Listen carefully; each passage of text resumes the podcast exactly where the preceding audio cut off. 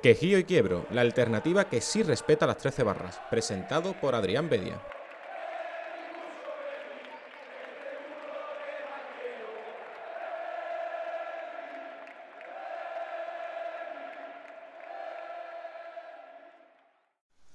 Muy buenas a todos y bienvenidos al podcast de Quejío y Quiebro. Después de varias semanas sin subir ningún programa, vamos a empezar y vamos a retomar la actividad con el primer amistoso de pretemporada de, del Real Betis Balompié. Un amistoso que, se produjo ayer por la tarde en Marbella, primer partido de, de pretemporada contra un primera división como es el, el Cádiz Club de Fútbol, recién ascendido, y que siendo, aún siendo el primer partido de, de pretemporada, como decimos, pues ha dejado ciertos aspectos que, que hay que analizar. Siempre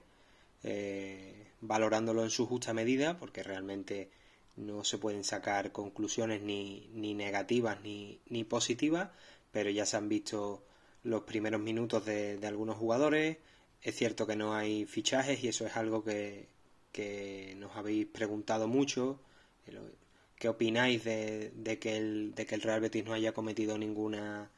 ninguna alta, baja sí que sí que han habido, es lo que, es lo que hay ahora mismo. Al final esta pretemporada, por así decirlo, eh, es distinta a la, a la de años anteriores. Menos tiempo, menos partidos de preparación, menos dinero, al menos en, en, lo que, en lo que se refiere a operaciones. Habrá equipos que seguirán teniendo eh, el mismo o parecido eh, músculo económico, pero no se van a cometer las mismas operaciones que,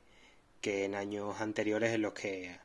eh, ha habido desembolsos que, que eran eh, incluso insultantes no por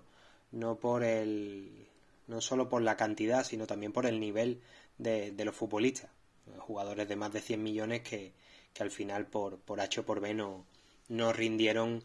eh, ni dieron el resultado esperado y simplemente fueron operaciones fruto de, de la inflación que, que hubo en el mundo del fútbol. Así que en ese aspecto sí que, sí que puede ser positivo para equipos que no son top ni son élite mundial, como es el caso del Real Betis,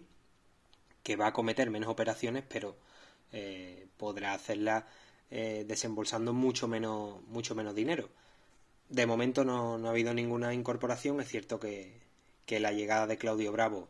salvo giro de 180 grados, en el sentido de que haya otro equipo mmm, de las mismas condiciones que el Real Betis y que lo supere en tema económico y sobre todo en años de, contrato, pues le quite el jugador, pero todo parece indicar como, como fue con Antonio Cordón, que es una operación que se va, que se va a producir y que y a la que solo restan días y, y la oficialidad del, del, club verde y blanco. Pero de momento, como se pudo ver ayer en, en Marbella, el Real Betis no, no ha tenido ningún, ningún fichaje y jugaron pues los, los futbolistas que, que estuvieron en la, en la 2019-2020, los que se han quedado, ya, ya no participaron la, los futbolistas que ya han abandonado el Real Betis, como son el caso de, Antonio Barragán, de Javi García, eh, Alfonso Pedraza eh, y varios, varios futbolistas más que, que ya no, no, forman parte de la disciplina eh, verde y blanca. En este programa vamos a, vamos a analizar tan solo el, partido de, ayer, así que va a ser un programa un poquito más corto. También eh, responderemos a las preguntas que, que, nos habéis enviado a nuestro perfil de Twitter. Recordamos arroba quejío quiebro, sin la Y de en medio. Han habido algunas preguntas, casi todas en relación con el, con el partido de ayer, que repetimos, eh, no se pueden sacar eh, conclusiones ni positivas ni, ni negativas, simplemente algunos detalles que, que, hay que tener en cuenta, que hay que analizar y que, y que desgranaremos en, en los próximos minutos. Mm, el partido eh, se saldó con victoria, es cierto que mm, no es eh, definitivo, hay que recalcarlo muchas veces porque siempre hay un sector que tanto en la victoria como en la derrota en, en pretemporada tiende a, a, sacar conclusiones precipitadas. Mm, ganar todos los amistosos de pretemporada no, no, te, no te garantiza que luego vayas a, a, a ser un rodillo en, en, competición oficial. Perderlos tampoco. Es cierto que no te da no te deja un buen sabor de boca y no empiezas la temporada de la, de la mejor forma posible, pero no son resultados definitivos. Mm, era necesario y era, era saludable que el Real Betis pues volviera a la competición, se estrenara con Manuel Pellegrini en el banquillo con una victoria y así lo hizo. Le costó muchísimo, eh, bien es cierto, y al final mm, consiguió el, tanto ya casi en los minutos finales y a balón parado, que es una de las suertes que, más dominó. Mm, yo creo que fue la, la, mejor, la que sacó más, más, provecho a nivel ofensivo. Es cierto que el Real Betis, curiosamente, ha sido eh, fue un equipo que en la, en la 2019-2020 eh, fue un equipo tremendamente goleado a balón parado, pero después también fue, eh, si no me equivoco, tendría que revisar la, la, estadística, el equipo más goleador en ese, en ese aspecto. Y ayer, pues, pues siguió con esa inercia del pasado, que en este caso sí que es positiva, esta sí que sí que queremos que se, que se quede y se mantenga para la 2020-21 eh, y a balón parado un gran centro de, de Diego Lainez pues lo aprovechó Juanmi para, para conseguir el, el primer y único tanto del partido. Así que se fue el único gol de un partido que, que tuvo, que tuvo detalles, que tuvo aspectos mm, a tener en cuenta, sobre todo en el sistema. Vimos que no apostó Manuel Pellegrini, yo creo que por, por los jugadores con los que contaba, por su sistema fetiche, por ese 4-4-2, pero sí que sí que optó por un, por un esquema muy cercano a, ese, a ese sistema que, comentamos, un 4-2-3-1, en el que Tony Sanabria, al que entre comillas podemos decir que, que fue el único fichaje en liza del Real Betis Balompié, no es fichaje, pero, pero casi, casi, casi, porque ha estado un año y medio fuera de la disciplina verde y blanca, pues ayer eh, salió de inicio en, en punta de ataque, eh, escoltado por, por Sergio Canales, Cristian Tello y Joaquín. Eh, del resto de la alineación, pues Joel Robles en portería, Emerson, Mandy, Sidney, Alex Moreno, eh, Guido Rodríguez y Andrés Guardado. 4-2-3-1, que yo creo que mm, lo más probable es que se, se instale y se consolide el 4-4-2, pero este puede ser el, el sistema, digamos, B de, Manuel Pellegrini para, para, toda la temporada, dependiendo un poco de, de los jugadores que vengan y de los jugadores que, que se queden. Ayer eh, vamos a ir analizando eh, uno por uno a los jugadores verde y blanco en función de, de los minutos. Solo un jugador de, en el partido completó los 90 minutos, Aisa Mandi, mm, que tiene sentido porque al final Aisa Mandi ha sido, sobre todo con Quique Setién, fue uno de los jugadores que, que rotaba muy muy poco, prácticamente nada. Tanto Aisa Mandi como Sergio Canales hubo un momento de competición cuando el Betis eh, estaba todavía inmerso en tres competiciones en los que Aisa Mandi y Sergio Canales eran prácticamente fijos y no rotaban absolutamente nada eh, sin importar el número, el número de partidos que se, que se fueran sucediendo. Así que Aisa Mandi fue titular junto a, eh, junto a Sydney, después lo, lo fue con, con Mar Bartra y la verdad es que tanto Mandy como el resto de, jugadores que ocuparon esa demarcación estuvieron bastante sólidos, no generaron y no concedieron ningún ningún error eh, grosero, tampoco, tampoco errores, eh, digamos, leves.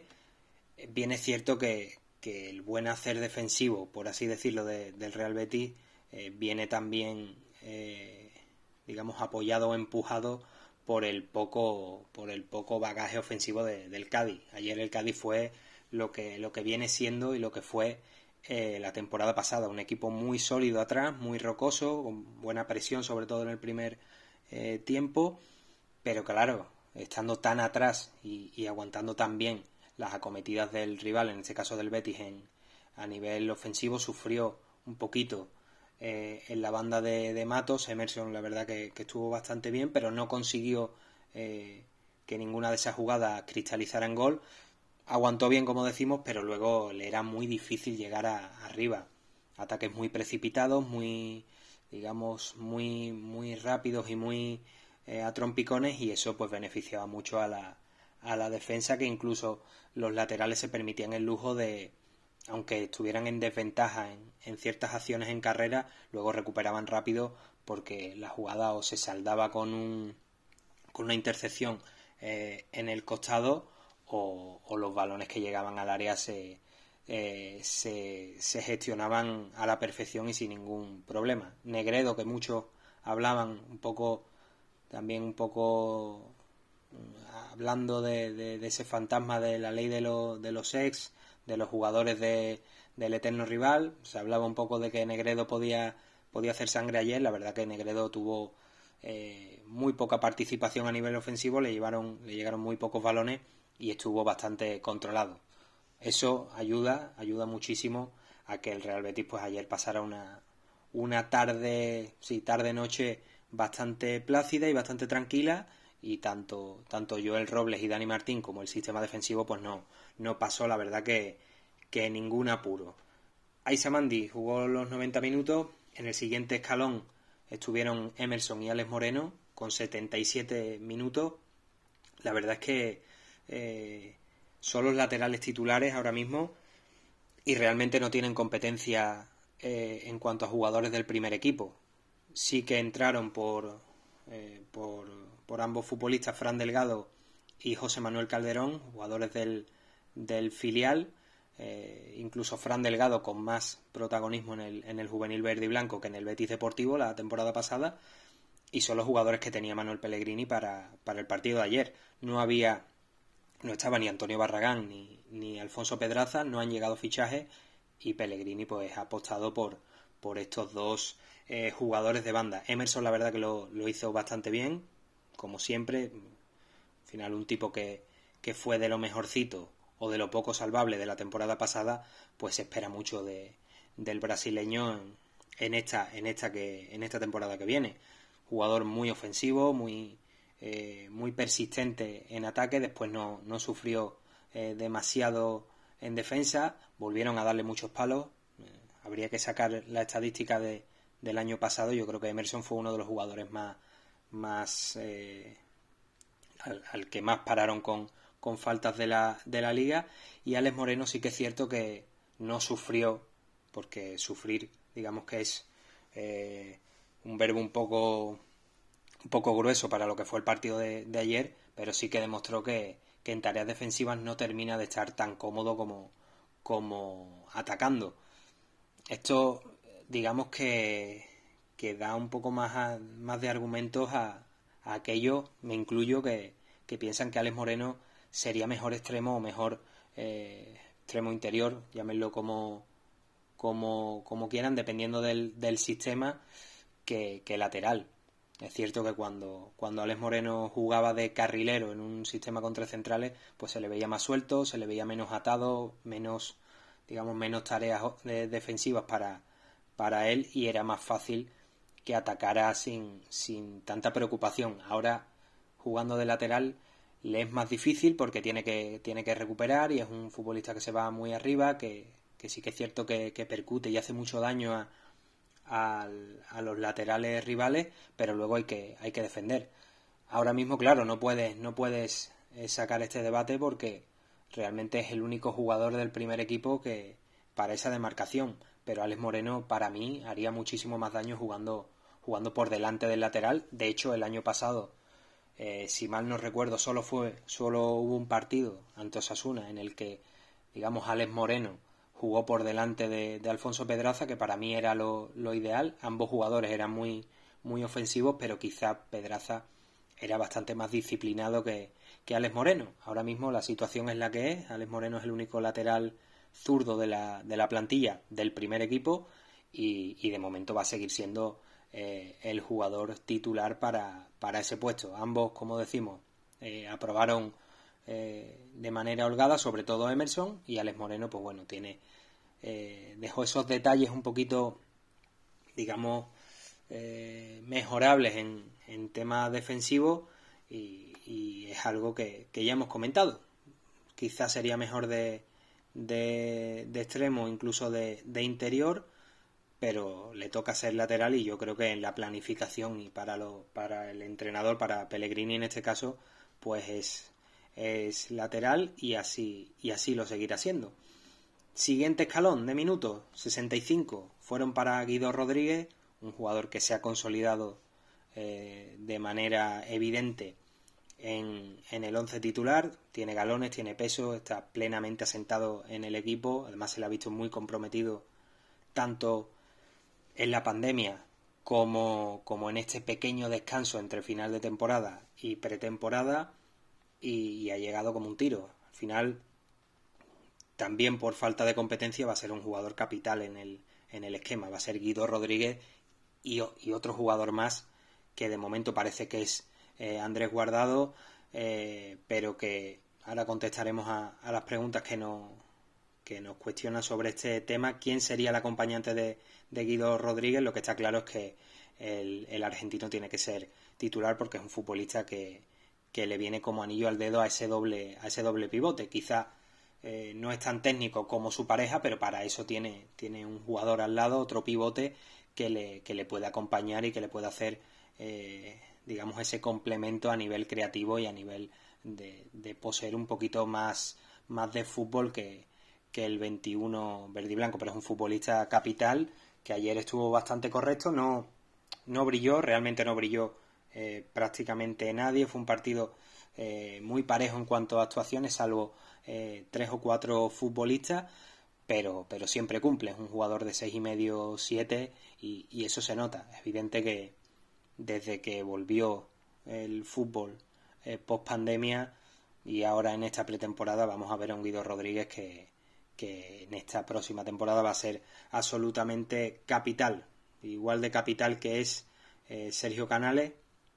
60 minutos en este caso, en el caso del, del cántabro, futbolista que ya sea jugando eh, en este caso por detrás del, del punta en ese 4-2-3-1 como en banda en un 4-4-2 o incluso en el doble pivote, si, si me apura, ya lo hizo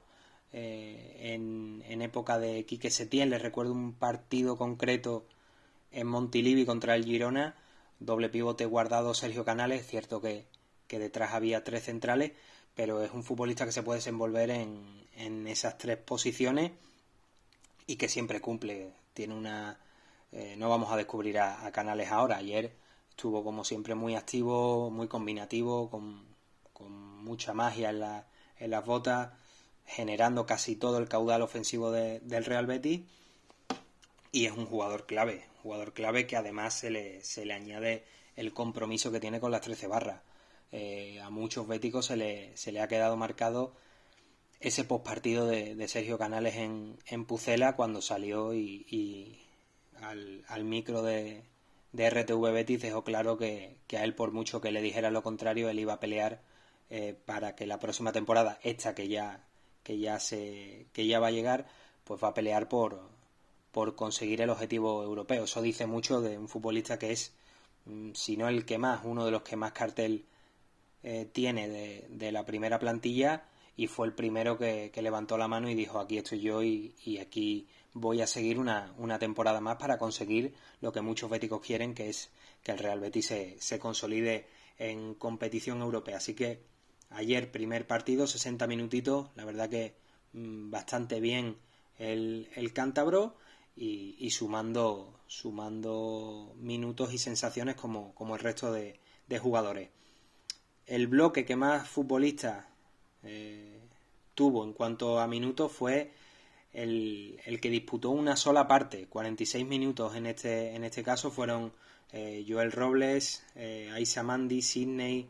eh, no, perdón, Aisa Mandi no, Joel, Sidney, Guardado, Joaquín Tello y Tony Sanabria del 11 eh, inicial. Rápidamente Joel no tuvo prácticamente incidencia, muy tranquilo, no, no tuvo ocasiones claras, intervenciones muy, muy plácidas, casi de, de entrenamiento y, la verdad es que ya le tocaba un partido en el que, en el que estuviera tranquilo, al igual que Sidney. No sufrió demasiado, eh, bastante aseado con, con, el balón. Es cierto que el Real Betis, mm, digamos que la generación de juego eh, se saltaba un poco eh, la primera línea con los centrales y era mm, tanto Guardado como incluso Guido los que, y sobre todo Mandy, en este caso, sí que era el, futbolista encargado de, de tener el balón pero, pero la sacaba prácticamente todos los balones iniciaban, iniciaban el juego el, centro del campo, ese doble pivote con, con, Guido Rodríguez y Guardado. Guardado sí que estuvo un poquito más gris, eh, es el primer partido de pretemporada y, y, Guardado pues ya tiene unos años, evidentemente pues eso también pesa en cuanto a la, a la inactividad, tiene que ponerse a tono y tiene que ponerse en forma, pero, pero es cierto que ayer se le, se le notó, fue a uno de los jugadores al que más se le notó pues que era el primer, el primer partido de, de pretemporada. Venía también de, de, lesiones, así que todos esos aspectos, digamos que, que ahondan en esa inactividad que, que se le vio eh, bastante al, al, mexicano. Joaquín, otro de los que estuvo muy activo, final casi todos los partidos de pretemporada, sobre todo los primeros, eh, Joaquín suele tener una participación bastante baja en cuanto a minutos, en este caso jugó eh, una parte tan solo, pero, pero fue de lo, más, de lo más activo y a nivel ofensivo protagonizó un par de, jugadas eliminando eh, entre dos y tres rivales que, que hicieron ver al, al Bético al Joaquín de siempre, un, Joaquín eh, muy poderoso a nivel ofensivo que, que, es capaz, como decimos, de eliminar rivales y de generar ocasiones de peligro. Así que en ese sentido muy positivo esos 46 minutos de, de Cristian Tello. Y para terminar de ese once inicial, Tello y Sanabria, la verdad es que preguntábamos en, nuestra, en nuestro Twitter sobre, digamos, las tres alegrías y las tres decepciones del partido de ayer y en casi todas las opiniones, eh, por no decir en todas, el nombre de Cristian Tello y de Tony Sanabria aparecía eh, en, esa, en esas decepciones, en ese pulgar hacia abajo y poco más podemos decir. La verdad es que eh, no se puede, no se puede negar lo evidente. No estuvieron finos. Sobre todo me sorprendió el caso de Tony Sanabria. Es cierto, y yo soy de, de, la, de los que piensan que, que Tony Sanabria le, le, perjudicó bastante, digamos, ese poco feeling con la, con la grada, en lo, en lo, sobre todo en los últimos partidos antes de, de marcharse cedido. A mí me parece un, un, delantero bastante bueno. Lo que pasa es que, claro, si eres frágil de mente, es complicado que, que, que triunfe ya, ya sea en el Betis o en cualquier otro equipo. Loren, por, por citar un delantero también del, del Real Betis, también sufrió, digamos, mm, esa ira de, cierto sector de, la grada, que no terminaba de verle, sobre todo en los últimos partidos de, de la era Setien. Y con Rubí, pues la verdad que ha sido el futbolista, el máximo goleador del equipo, un, un jugador que ha dado un paso hacia adelante, incluso en un equipo que, que era eh, peor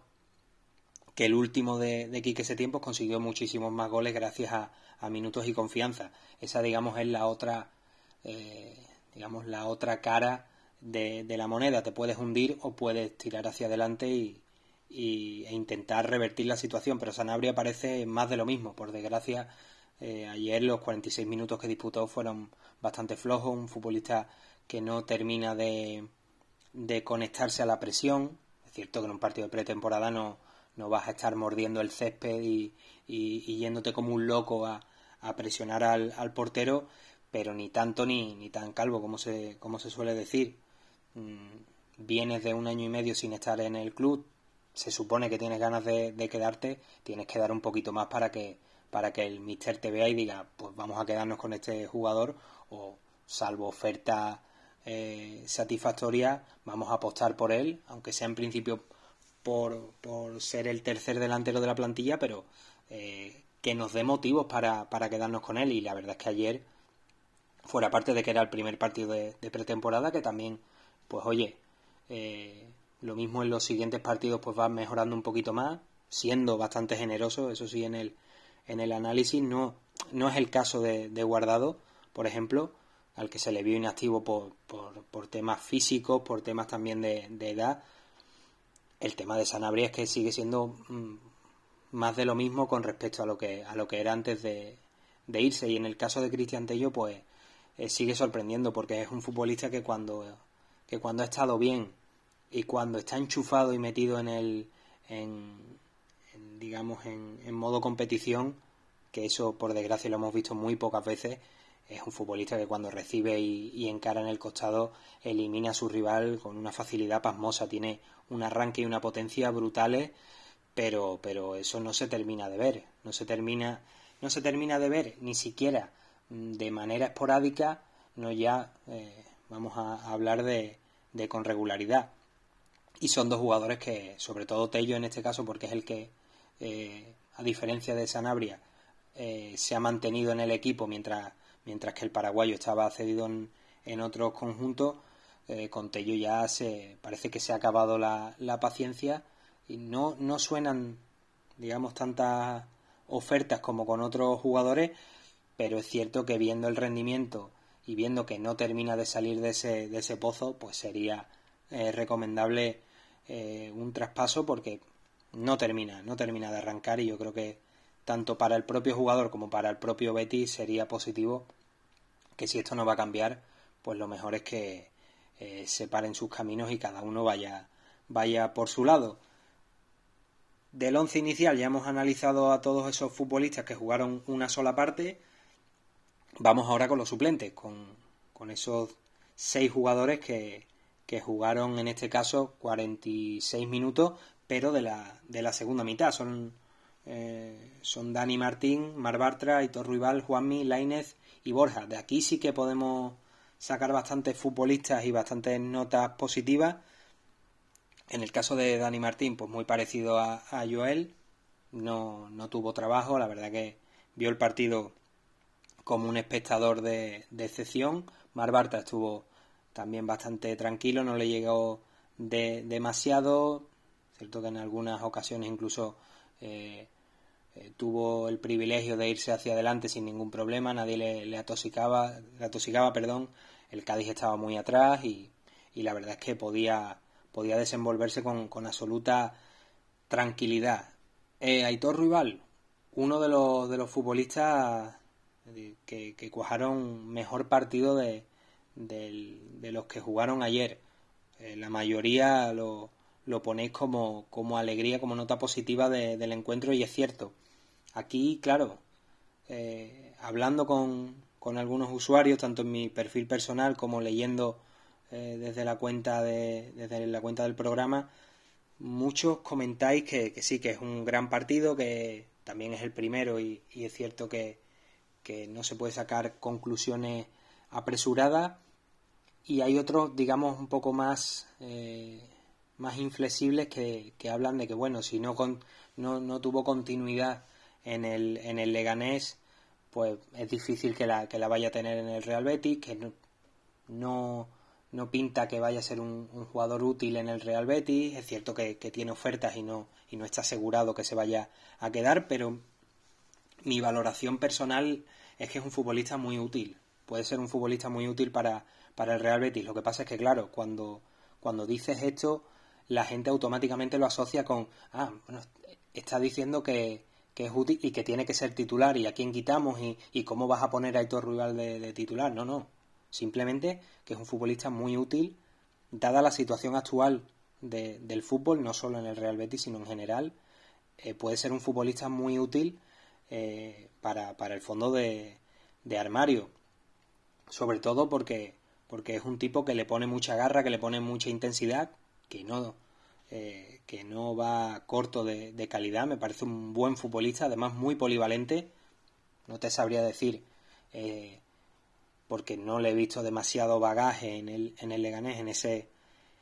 en esa posición, pero podría desempeñar las veces de lateral diestro con la misma, como mínimo, igual de bien que, Barragán, que eso tampoco es muy difícil, eh, con todo los respeto para el bueno de, Antonio Barragán, y ahora mismo con la situación que hay, que no van a haber demasiadas operaciones, eh, que, que hay cinco cambios, que esto es un aspecto que tenemos que, que tener muy en cuenta. El fondo de armario ya no va a ser tan... Eh, no, van a estar los, roles tan fijos y tan, y tan concretos. Un jugador que,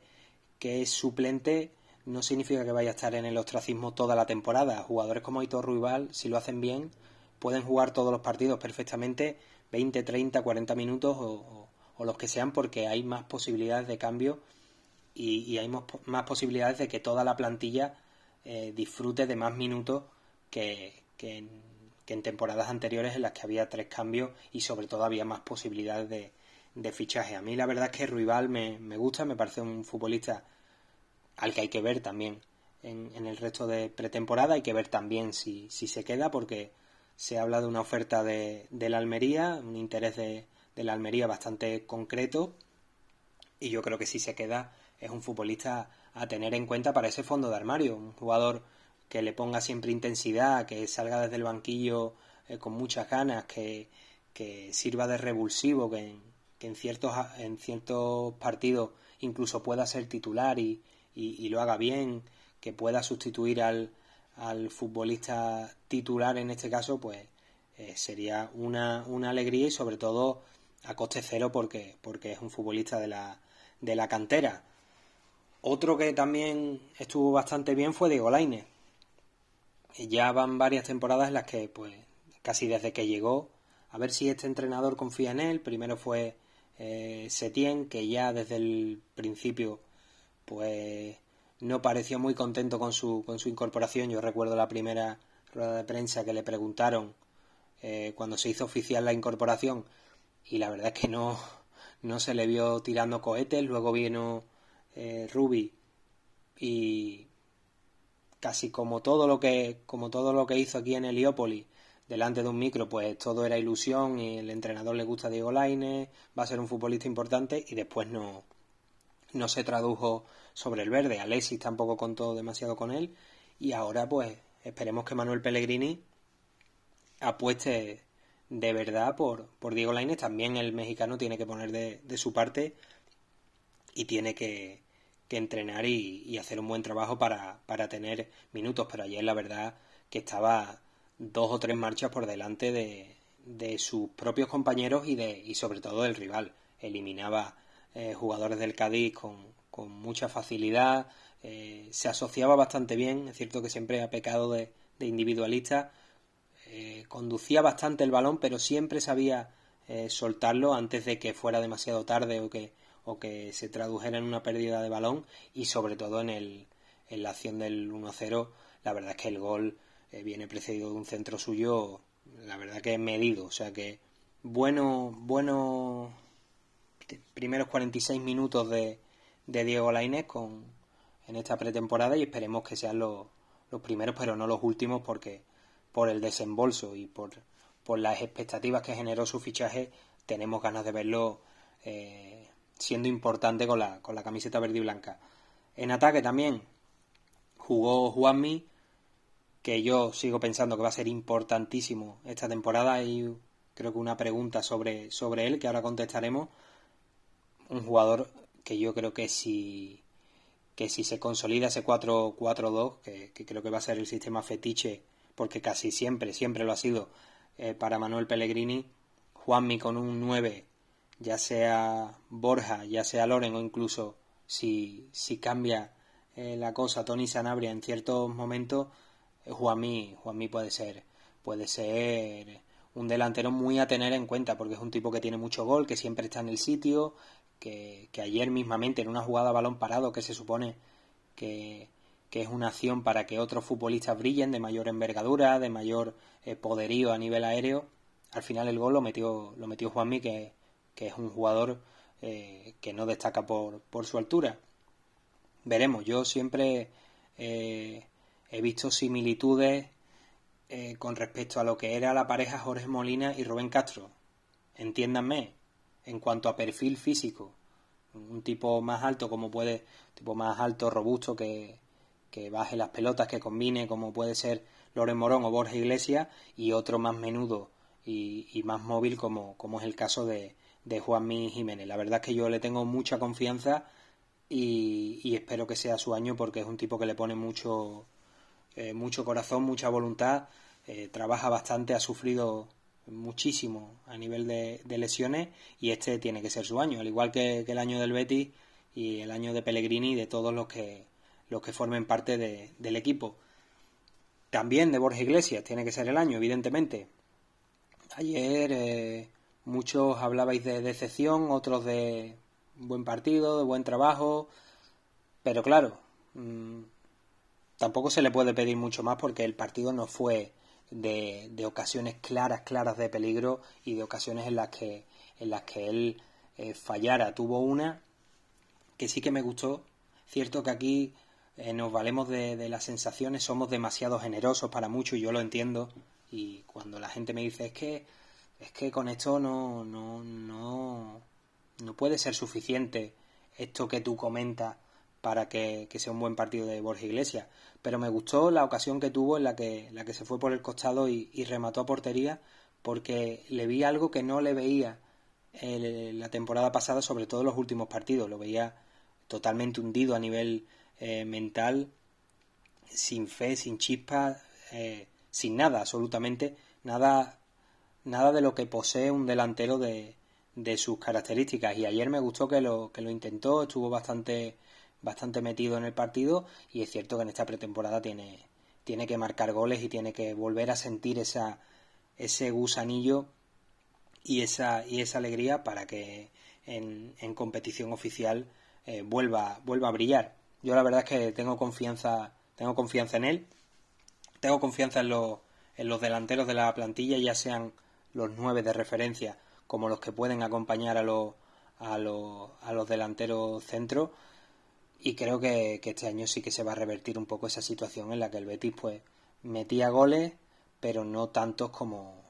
como necesita un equipo para, para entrar en Europa. Así que esperemos que,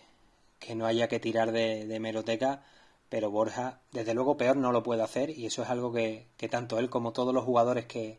que caen al pozo tienen que darse cuenta que, bueno, ya peor no se, no se puede estar o no se puede hacer, eh, hay que ir para arriba porque ya, ya es algo, algo obligado. Eh, cuatro jugadores eh, restan de este análisis. 30 minutos jugó Paula Coucou. La verdad es que mm, aquí hay que frenarse porque es un futbolista que a mí personalmente me encanta.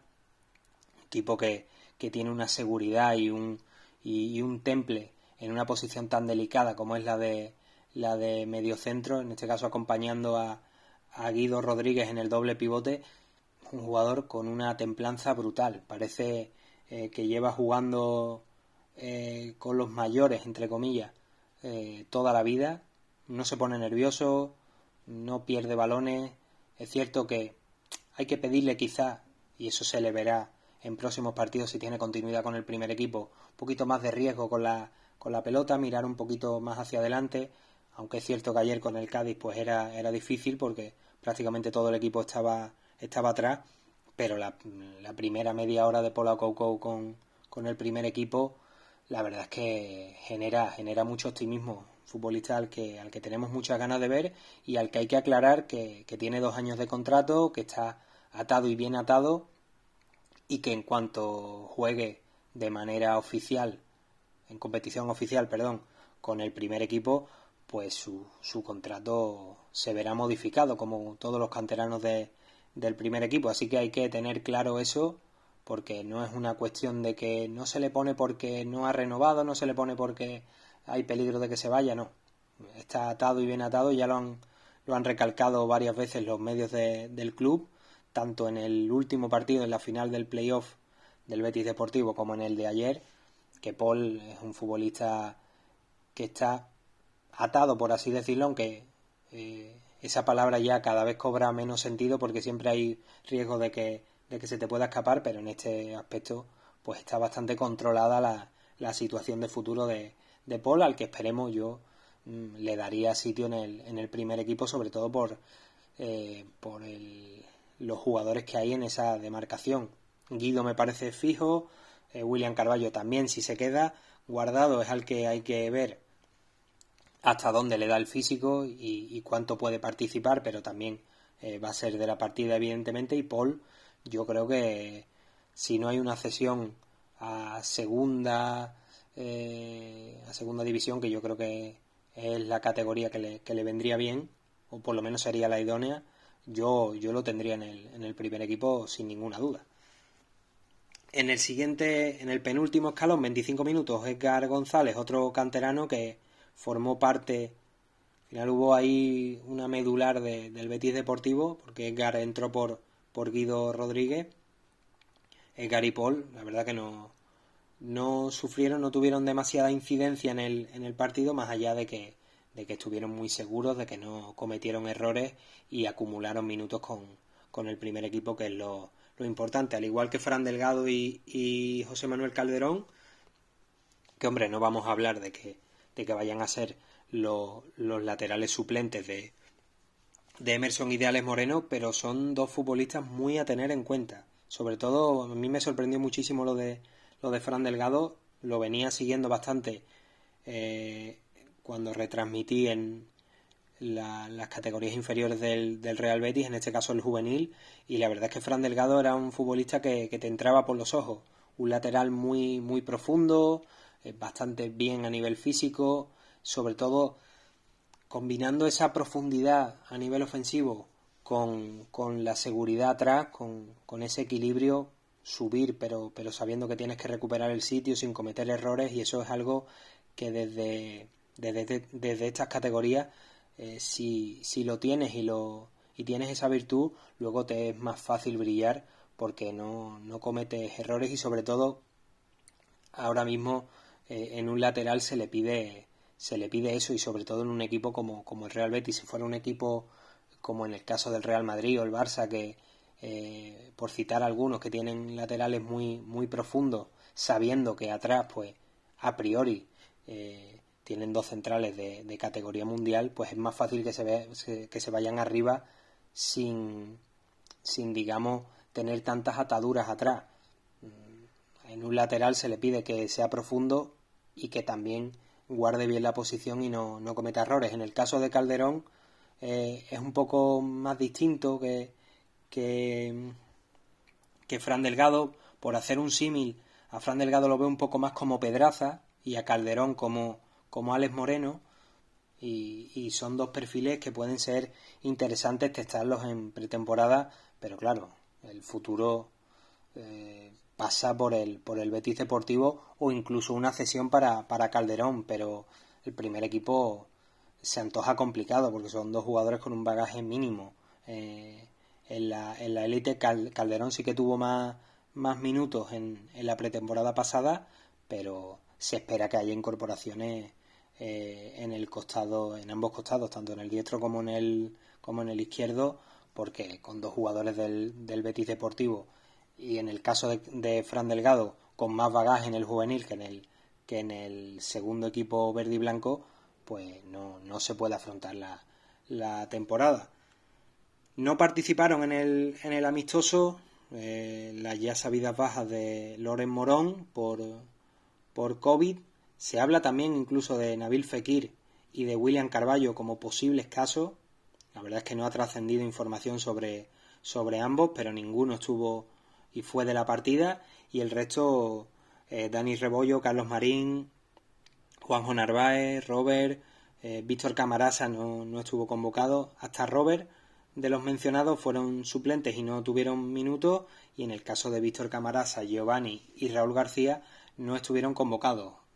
El tema Camarasa eh, pinta tragedia porque parece que la lesión de, de rodilla puede ser muy grave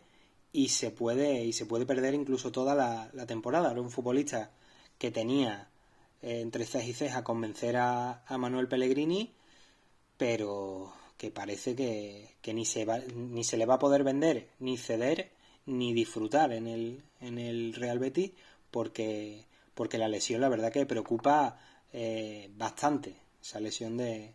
del futbolista valenciano que como decimos fue una de las ausencias en el partido de, de ayer. Eh, la lesión, eh, por lo que se comenta, sufrió un chasquido en la rodilla en uno de los últimos entrenamientos y podría tener eh, roto el ligamento cruzado según las primeras exploraciones. Esperemos que, que, todo quede en un susto, pero todo indica que va a ser una baja de, de larga duración. por último, se habla de Robert como, como cedido al, a la Unión Deportiva Las Palmas. Lo comenté ayer en, en, redes sociales, en mi cuenta personal. La verdad que me parecería un destino eh, bastante interesante por dos motivos. Porque va a segunda división, pega un salto de tercera a segunda y se encuentra con Pepe Mel, que es un entrenador que, aunque tenga, eh, digamos, apoyos y detractores, es un tipo que, que ha vivido mucho Betis, que, que, que tiene un bagaje importante en el Real Betis y que siempre ha tenido buenas palabras tanto para en el caso Pedri, por ejemplo, en el último el último así que se podría comentar, mm, no se cansó de repetir en, en los medios que él había recomendado al Real Betis que incorporase a Pedri, finalmente se fue al Fútbol Club Barcelona y ahora pues si tiene eh, a sus órdenes a Robert eh, no tenemos duda de que de que si el chaval eh, entrena y lo, y lo hace bien va a tener va a tener minutos y, va a tener esa progresión que todo el mundo quiere para verle lo antes posible como jugador de, del primer equipo. Así que puede ser uno de los destinos. Parece muchos incluso lo dan por hecho pero hasta que no haya oficialidad no se puede no se puede decir absolutamente nada. Vamos con las preguntas antes de, terminar. Ya dijimos que, este iba a ser un programa un poquito más corto, porque realmente ni hay fichajes ni, ni hay demasiados detalles importantes a analizar, así que eh, analizamos el partido contra el Cádiz, eh, las preguntas que nos habéis eh, formulado y, esto será el programa de, de hoy. Empezamos por la primera, arroba el chirrindu el barra baja Chirrindu, perdón. Eh, ¿Realmente confiáis en Pellegrini y Cordón para revertir la situación? Sin haberlo planeado, eh, pues le ha, salido un pareado aquí al, bueno de Chirrindulari, andaluz. Eh, pues sí, sí, la verdad es que evidentemente hay que confiar. Hay que confiar, confiar que no es lo mismo que, que dar por hecho nada. Son, es una dupla que siempre ha sido sinónimo de éxito allá donde, donde ha estado un gran entrenador con un bagaje, ha estado en equipos grandes, ha ganado títulos, eh, Antonio Cordón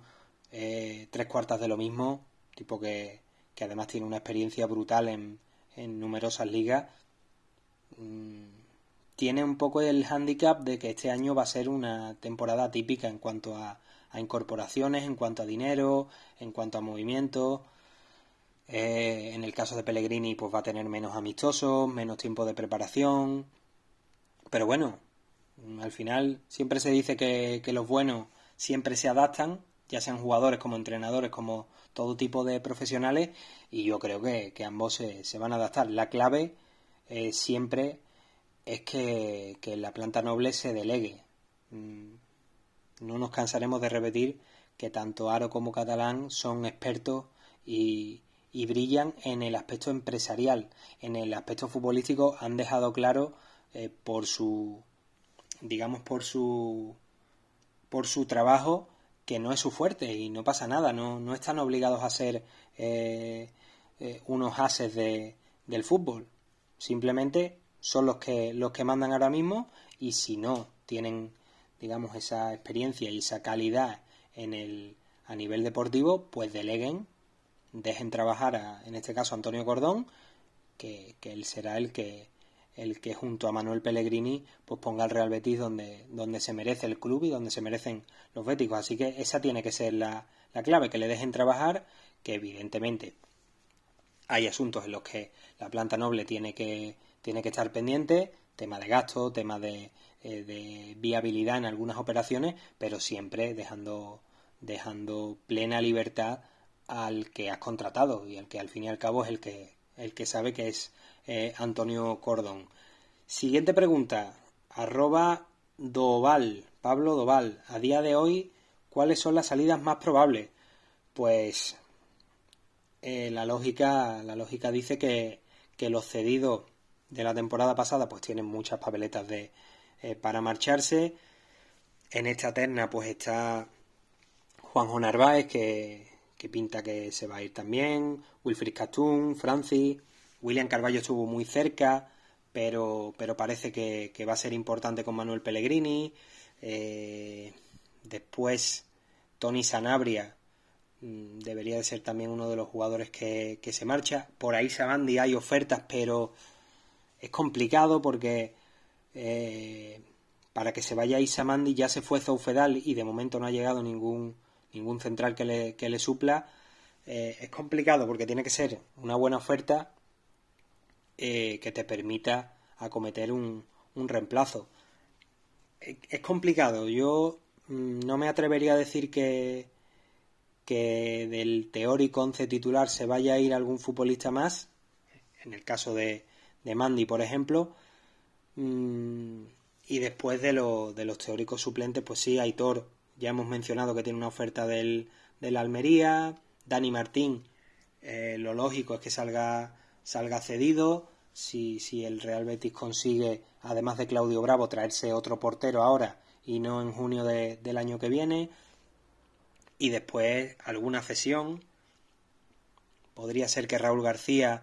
eh, se marche se marche cedido, aunque claro, con el, con el filial en segunda B es distinto. Las cesiones, sobre todo los jugadores del Betis Deportivo, eh, van a ser, van a intentar que sean sobre seguro. Siempre se, se cita la, cesión de Fabián. Eso es muy complicado que, suceda porque tiene que haber confianza y tiene que haber un, un salto brutal eh, a nivel a nivel de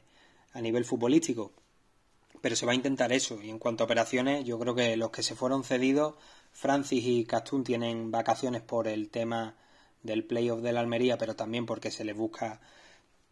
una salida y después lo que hemos, lo que hemos mencionado. El primer equipo, el único que está bastante en duda es Aisa Mandi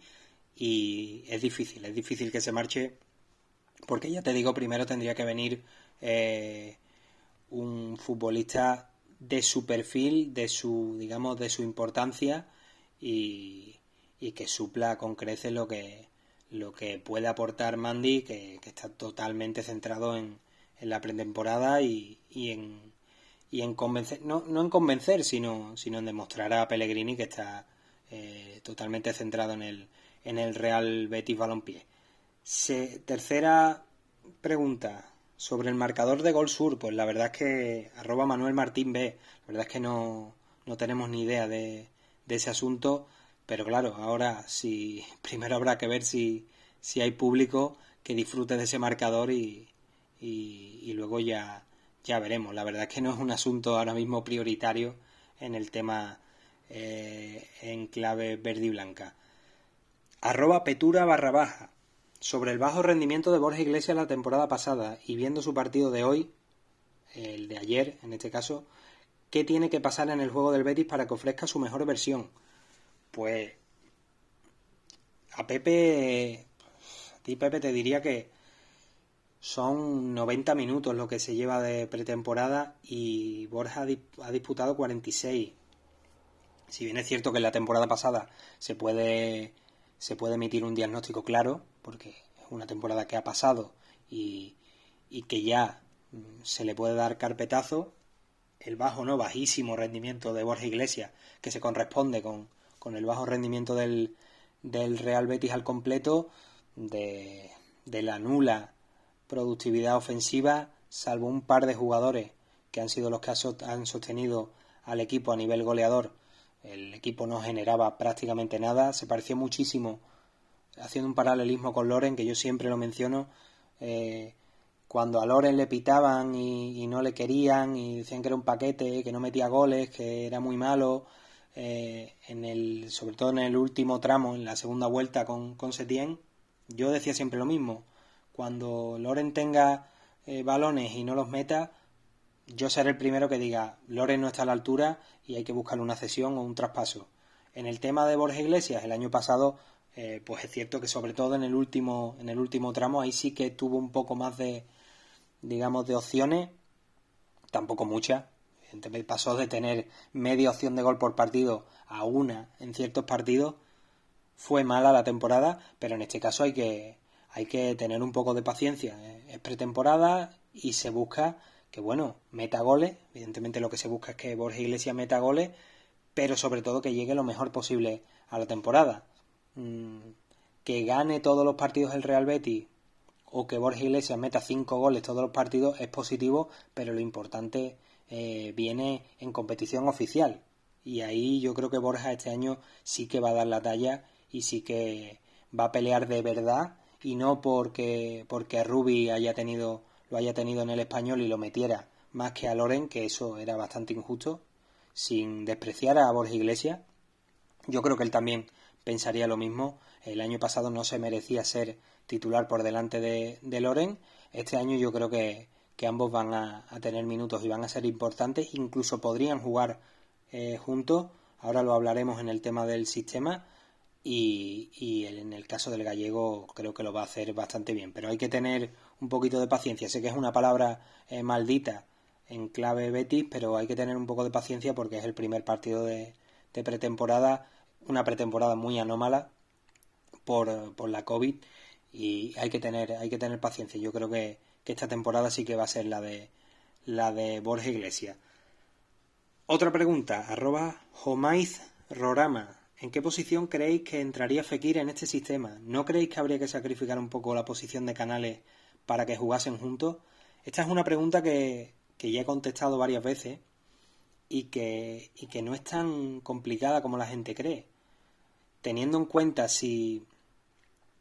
si fuera el sistema 4-2-3-1 como el que puso ayer en práctica Pellegrini, sí que sería más difícil. Es cierto que sí que sería más difícil. Pero si, como todo hace indicar, el Real Betis se va a articular en un 4-4-2 eh, con Pellegrini, a mí me, me, sale, me sale fácil el, el encaje. Sergio Canales en un costado y Nabil Fekir junto, junto al delantero centro no hay más. Ahí Fekir es donde brilló en el Olympique de Lyon y Canales es un jugador que se adapta plenamente en banda y que incluso partiendo desde banda puede centrarse para ser un poco eh, en momentos puntuales, eh, digamos ese 4-2, 1 eh, con un extremo, uno en el caso de media punta, el, extremo y los dos delanteros y dejando paso al, al lateral. Los laterales van a tener una profundidad brutal con Pellegrini, siempre han sido importantes en los equipos en los que ha estado el chileno, y si fuera 4-2-3-1 yo lo tendría claro, pondría a, Sergio, a Sergio Canales, seguiría poniéndolo eh, en banda o en el doble pivote,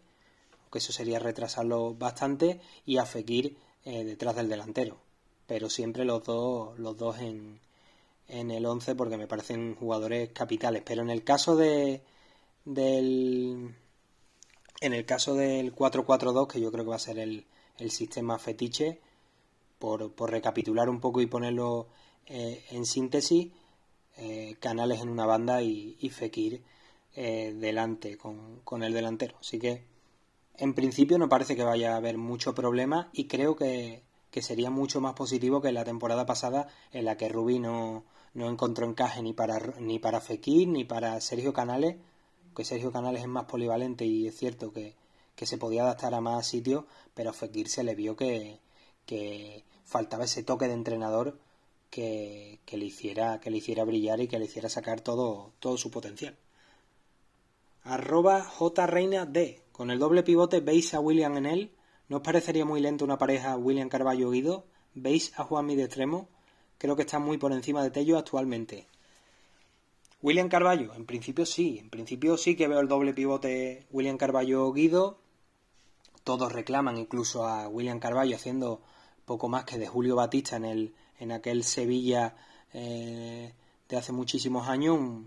auténtica pantera jugando eh, casi detrás del, del delantero. Yo lo veo un poquito más atrás es cierto, más liberado de tareas defensivas,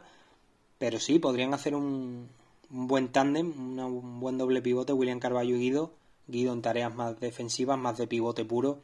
y William Carballo eh, más de medio centro.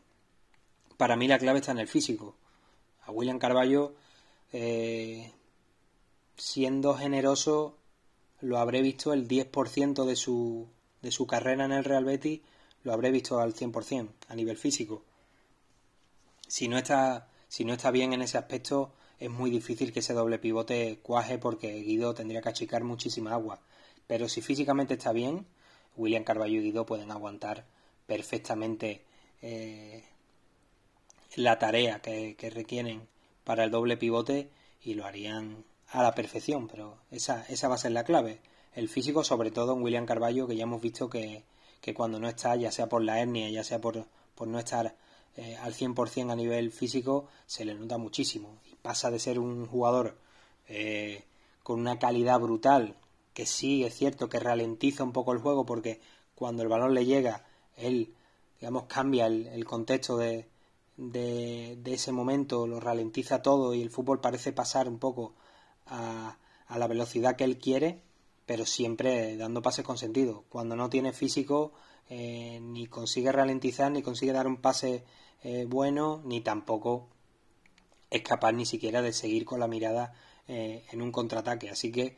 esa va a ser la, la clave, como decimos, el físico, en el caso de William Carballo, que parecía más fuera que dentro, parecía estar eh, ya camino del Leicester City, pero ahora parece que, se va a quedar. Y si Pellegrini ha paralizado esa operación, habrá que confiar en él porque, porque de esto sabe, sabe bastante. En cuanto a Juanmi, ¿lo veis de extremo? No, yo no lo veo de extremo.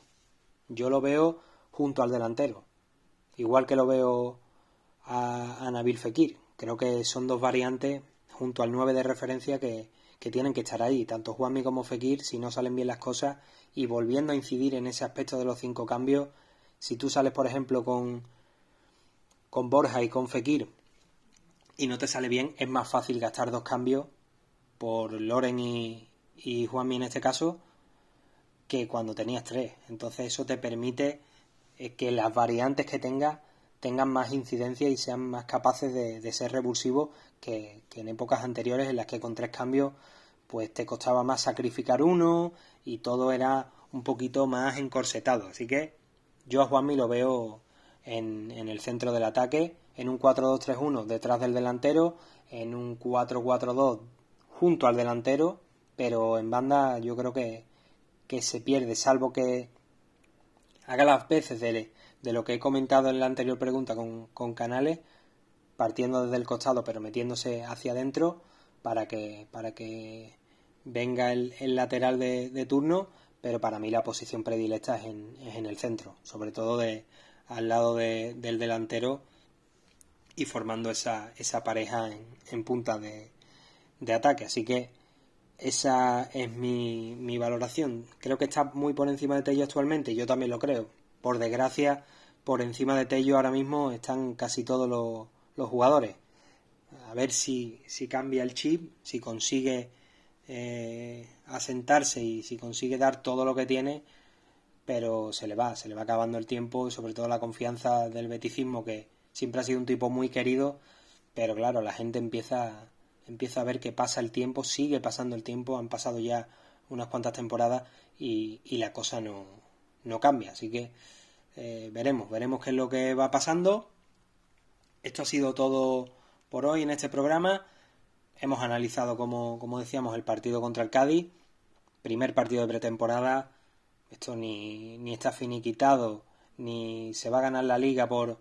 por ganar al Cádiz, ni tampoco es un desastre por haberle metido solo uno, por poner sobre la mesa, digamos, las dos vertientes del beticismo, el más pesimista y el más optimista. Pero viene bien siempre empezar con una, con una victoria. Ahora lo que queda es más rodaje.